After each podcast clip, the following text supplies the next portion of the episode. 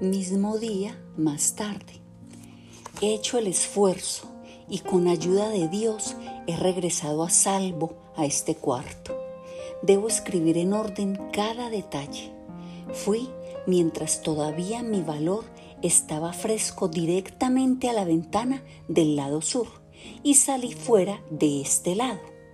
Las piedras son grandes y están cortadas toscamente y por el proceso del tiempo se han desgastado. Me quité las botas y me aventuré como un desesperado.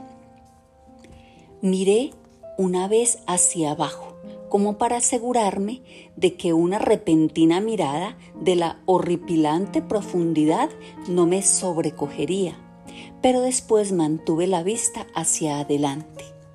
Conozco bastante bien la ventana del conde y me dirigí hacia ella lo mejor que pude, entendiendo a las oportunidades que se me presentaban. No me sentí mareado, supongo que estaba demasiado nervioso, y el tiempo que tardé en llegar hasta el antepecho de la ventana me pareció ridículamente corto. En un santiamén me encontré tratando de levantar la guillotina. Sin embargo, cuando me deslicé con los pies primero a través de la ventana, era presa de una terrible agitación Luego busqué por todos los lados al conde, pero con sorpresa y alegría hice un descubrimiento.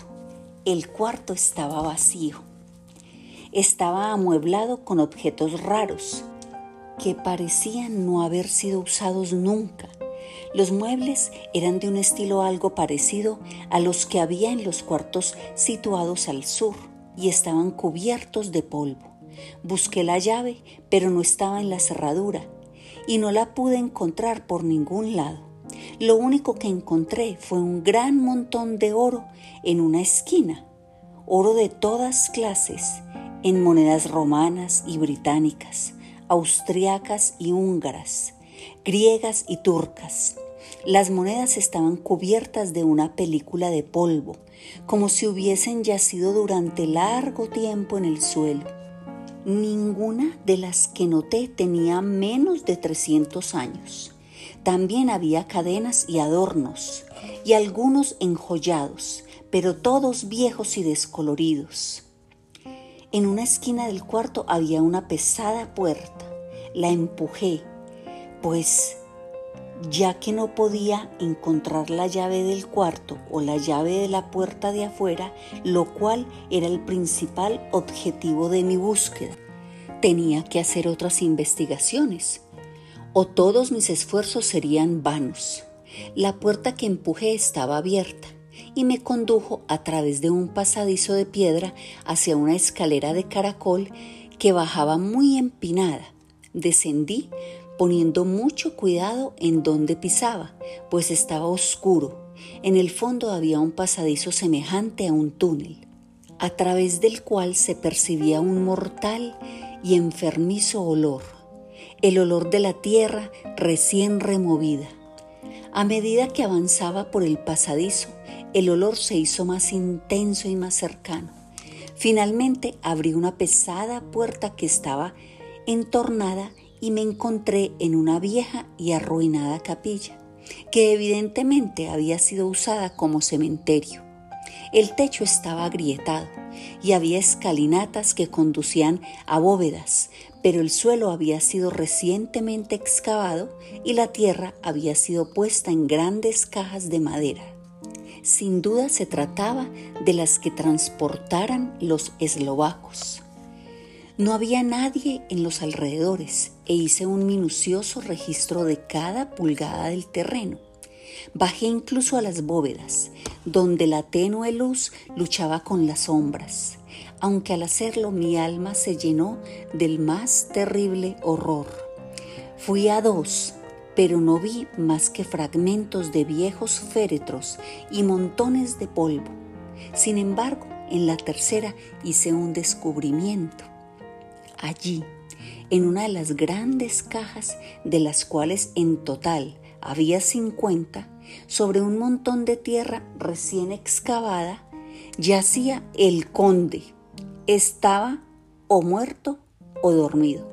No pude saberlo a ciencia cierta, pues sus ojos estaban abiertos y finos, pero con la vidriosidad de la muerte, y sus mejillas tenían el calor de la vida a pesar de su palidez. Además, sus labios estaban rojos como nunca, pero no había ninguna señal de movimiento, ni pulso, ni respiración, ni el latido de su corazón. Me incliné sobre él y traté de encontrar algún signo de vida, pero en vano. No podía haber ya sido allí desde hacía mucho tiempo, pues el olor a tierra se habría disipado en pocas horas. Al lado de la caja estaba su tapa, atravesada por hoyos aquí y allá. Pensé que podía tener las llaves con él, pero cuando iba a registrarlo, vi sus ojos muertos y en ellos, a pesar de estar muertos, vi una mirada de tal odio, aunque no fuera consciente de mi presencia, que huí del lugar y abandonando el cuarto del conde por la ventana me deslicé otra vez por la pared del castillo. Al llegar otra vez a mi cuarto me tiré sin aliento sobre la cama y traté de pensar. 29 de junio. Hoy es la fecha de mi última carta y el conde ha dado los pasos necesarios para probar que es auténtica pues otra vez lo he visto abandonar el castillo por la misma ventana y con mi ropa. Al verlo deslizarse por la ventana, al igual que una lagartija, sentí deseos de tener un fusil o cualquier arma letal para destruirlo, pero me temo que no existe arma humana que pueda tener algún efecto sobre él.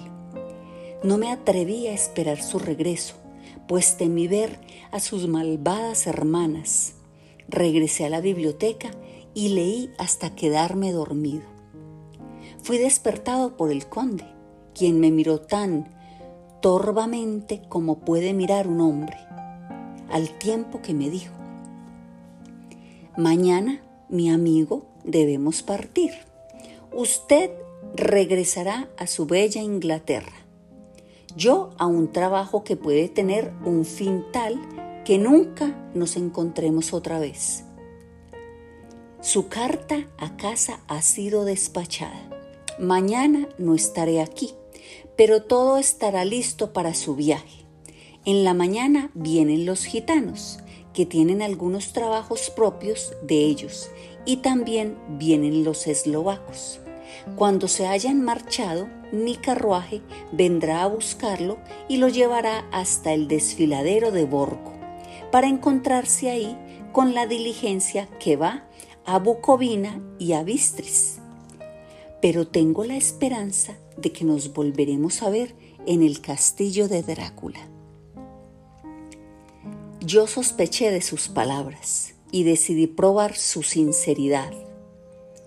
Sinceridad parece una profanación de la palabra con un monstruo como este. De manera que le hablé sin rodeos. ¿Por qué no puedo irme hoy por la noche? Porque, querido Señor, mi cochero y los caballos han salido en una misión, pero yo caminaría de buen grado. Lo que deseo es salir de aquí cuanto antes. Él sonrió con una sonrisa tan suave, delicada y diabólica que inmediatamente supe que había algún truco detrás de su amabilidad.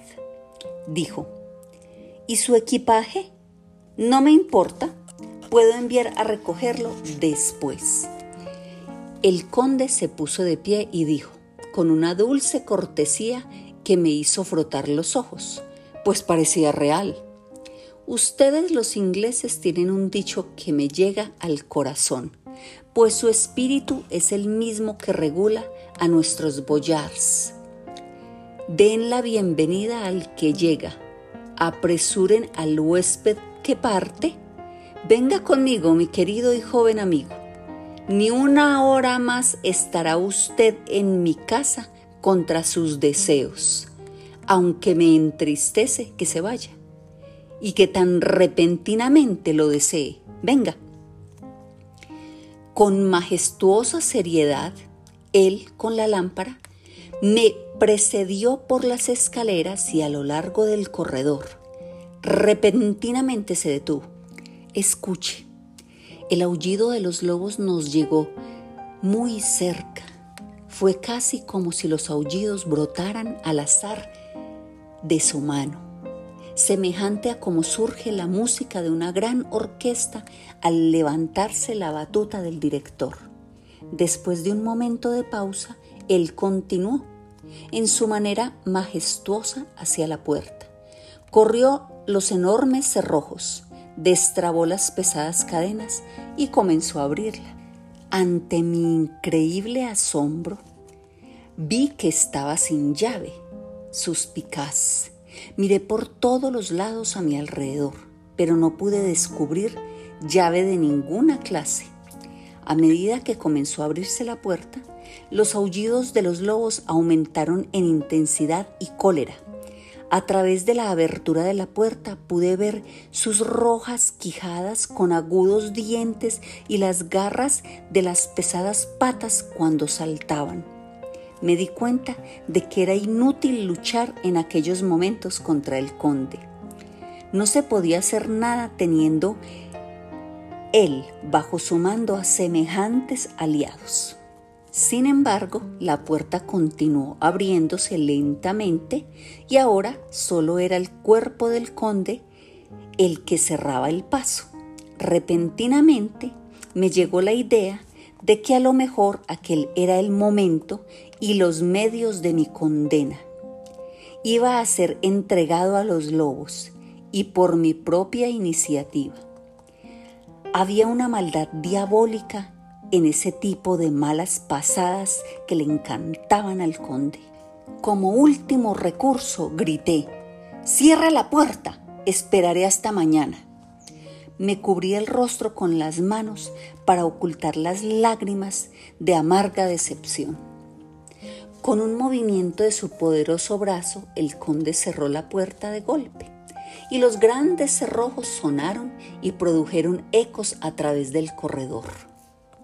Regresamos a la biblioteca en silencio y después de uno o dos minutos me fui a mi cuarto. Lo último que vi del conde Drácula fue su terrible mirada, con una luz roja de triunfo en los ojos y con una sonrisa de la que Judas en el infierno podría sentirse orgulloso. Cuando estuve en mi cuarto a punto de acostarme, Creí oír unos murmullos al otro lado de mi puerta. Me acerqué en silencio y escuché.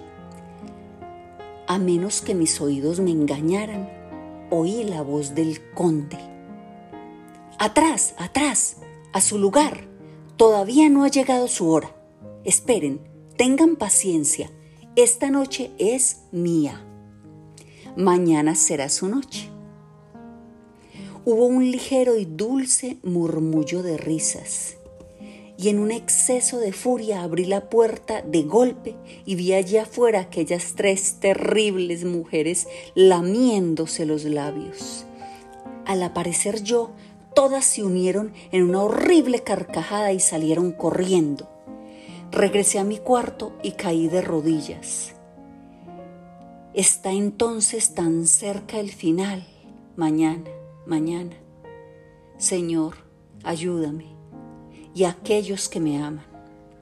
30 de junio por la mañana. Estas pueden ser las últimas palabras que escriba en este diario. Dormí hasta poco antes del amanecer y al despertar caí de rodillas porque estoy decidido a que, si viene la muerte, me encuentre preparado. Finalmente, Sentí aquel sutil cambio del aire y supe que la mañana había llegado. Luego escuché el bienvenido canto del gallo y sentí que estaba a salvo. Con alegre corazón abrí la puerta y corrí escaleras abajo, hacia el corredor. Había visto que la puerta estaba cerrada sin llave y ahora estaba ante mí la libertad. Con manos que temblaban de ansiedad, destrabé las cadenas y corrí los pesados cerrojos. Pero la puerta no se movió. La desesperación se apoderó de mí. Tiré repentinamente de la puerta y la empujé hasta que, a pesar de ser muy pesada, se sacudió en sus herrajes. Pude ver que tenía pasado el pestillo. Le habían echado llave después de que yo dejé al conde. Entonces se apoderó de mí un deseo salvaje de obtener la llave a cualquier precio. Y ahí mismo decidí escalar la pared y llegar otra vez al cuarto del conde. Podía matarme, pero la muerte parecía ahora el menor de todos los males. Sin perder tiempo corrí hasta la ventana del este y me deslicé por la pared como antes al cuarto del conde. Estaba vacío, pero eso era lo que yo esperaba. No pude ver la llave por ningún lado, pero el montón de oro permanecía en su puesto. Pasé por la puerta en la esquina y descendí por la escalinata circular y a lo largo del oscuro pasadizo hasta la vieja capilla. Ya sabía yo muy bien dónde encontrar al monstruo que buscaba. La gran caja estaba en el mismo lugar, recostada contra la pared, pero la tapa había sido puesta, con los clavos listos en su lugar para ser metidos aunque esto todavía no se había hecho. Yo sabía que tenía que llegar al cuerpo para buscar la llave, de tal manera que levanté la tapa y la recliné contra la pared. Y entonces vi algo que me llenó mi alma de terror. Ahí yacía el conde, pero se veía como si hubiese rejuvenecido pues su pelo blanco y sus bigotes habían cambiado a un gris oscuro, sus mejillas estaban más llenas y la piel blanca parecía un rojo rubí debajo de ellas. La boca estaba más roja que nunca. Sobre sus labios había gotas de sangre fresca que caían en pequeños hilos desde las esquinas de su boca y corrían sobre su barbilla y su cuello. Hasta sus ojos profundos y centelleantes parecían estar hundidos en medio de la carne hinchada, pues los párpados estaban abotagados. Parecía como si la horrorosa criatura simplemente se hubiese saciado con sangre. Yacía como una horripilante sanguijuela, exhausta por el hartazgo. Temblé al inclinarme para tocarlo y cada sentido se reveló al contacto, pero tenía que hurgar sus bolsillos o estaba perdido. La noche siguiente podía ver mi propio cuerpo servir de banquete de una manera similar para aquellas horrorosas tres. Caí sobre el cuerpo, pero no pude encontrar señales de la llave. Entonces me detuve y miré al conde. Había una sonrisa burlona en su rostro hinchado que pareció volverme loco. Aquel era el ser al que yo estaba ayudando a trasladarse a Londres, donde quizás en los siglos venideros podría saciar su sed de sangre entre sus prolíficos millones y crear un nuevo y siempre más amplio círculo de criaturas semidemoníacas para que se cebaran entre los indefensos. El mero hecho de pensar aquello me volvía loco. Sentí un terrible deseo de salvar al mundo de semejante monstruo. No tenía a mano ninguna arma letal, pero tomé la pala que los hombres habían estado usando para llenar las cajas y levantándola golpeé con el filo la odiosa cara pero al hacerlo, la cabeza se volvió y los ojos recayeron sobre mí con todo su brillo de horrendo veneno. Su mirada pareció paralizarme y la pala se volteó en mi mano esquivando la cara, haciendo apenas una profunda incisión sobre la frente. la pala se cayó de mis manos sobre la caja y al tirar yo de ella, el borde de la hoja se trabó en la orilla de la tapa, que cayó otra vez sobre el cajón, escondiendo la horrorosa imagen de mi vista. El último vistazo que tuve fue del rostro hinchado, manchado de sangre y filo, con una mueca de malicia que hubiese sido muy digna en el más profundo de los infiernos. Pensé y pensé cuál sería mi próximo movimiento, pero parecía que mi cerebro estaba en llamas y esperé con una desesperación que sentía crecer por momentos. Mientras esperaba, oí a lo lejos un canto gitano, entonado por voces alegres que se acercaban, y a través del canto el sonido de las pesadas ruedas y los restallantes látigos. Los gitanos y los eslovacos de quienes el conde había hablado llegaban. Echando una última mirada a la caja que contenía el vil cuerpo, Salí corriendo de aquel lugar y llegué hasta el cuarto del conde, decidido a salir de improviso en el instante en que la puerta se abriera. Con oídos atentos escuché y oí abajo el chirrido de la llave en la gran cerradura y el sonido de la pesada puerta que se abría. Debe haber habido otros medios de entrada o alguien tenía una llave para una de las puertas. Entonces llegó hasta mí el sonido de muchos pies que caminaban y el ruido se extinguía en algún pasaje que enviaba un eco retumbante. Quise dirigirme nuevamente corriendo hacia la bóveda, donde tal vez podría encontrar la nueva entrada. Pero en ese momento un violento golpe de viento pareció penetrar en el cuarto y la puerta que conducía a la escalera de caracol se cerró de un golpe tan fuerte que levantó el polvo de los dinteles. Cuando corrí a abrir la puerta encontré que estaba herméticamente cerrada. De nuevo era prisionero y la red de mi destino parecía cerrarse cada vez más. Mientras escribo esto, en el pasadizo de abajo se oye el sonido de muchos pies pisando y el ruido de pesos bruscamente depositados, indudablemente las cajas con su cargamento de tierra. También se oye el sonido de un martillo en la caja del conde, que están cerrando. Ahora puedo escuchar nuevamente los pesados pies avanzando a lo largo del corredor, con muchos otros pies inútiles siguiéndolos detrás. Se cierra la puerta, las cadenas chocan entre sí. Al ser colocadas se oye el chirrido de la llave en la cerradura.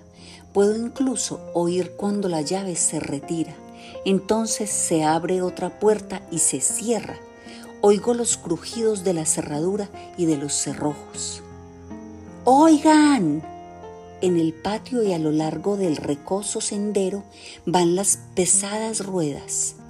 El chasquido de los látigos y los coros de los gitanos a medida que desaparecen en la distancia. Estoy solo en el castillo con esas horribles mujeres. Mujeres. Mina es una mujer y no tiene nada en común con ellas. Estas son diablezas del infierno.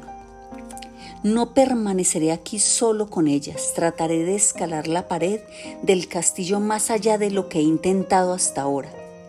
Me llevaré algún oro conmigo, pues podría necesitarlo más tarde. Tal vez encuentre alguna manera de salir de este horrendo lugar. Y entonces, rápido a casa, rápido, al más veloz y más cercano de los trenes, lejos de este maldito lugar, de esta maldita tierra, donde el demonio y sus hijos todavía caminan con pies terrenales, como si fueran de este mundo. Por lo menos la bondad de Dios es mejor que la de estos monstruos, y el precipicio es empinado y alto. A sus pies un hombre puede dormir como un hombre. Adiós todo, adiós mina. Quinto, Carta de la señora Mina Murray a la señorita Lucy Westenra. 9 de mayo. Mi querida Lucy, perdona mi tardanza en escribirte, pero he estado verdaderamente sobrecargada de trabajo. La vida de un ayudante de director de escuela es angustiante.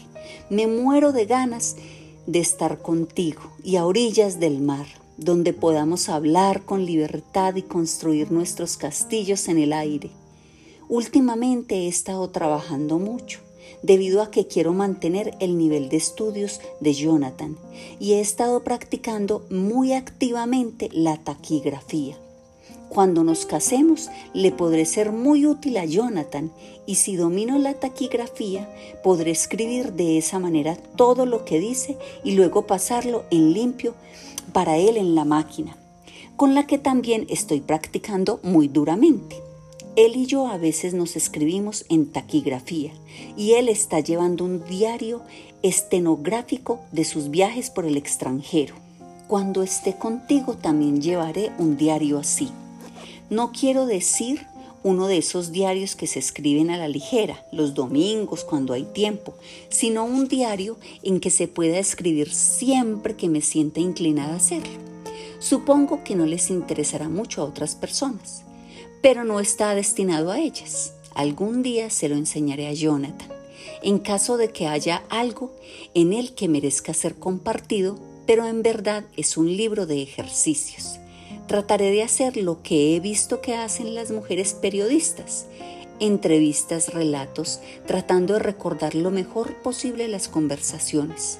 Me han dicho que, con un poco de práctica, una puede recordar todo lo que ha sucedido o lo que ha oído durante el día. Sin embargo, ya veremos.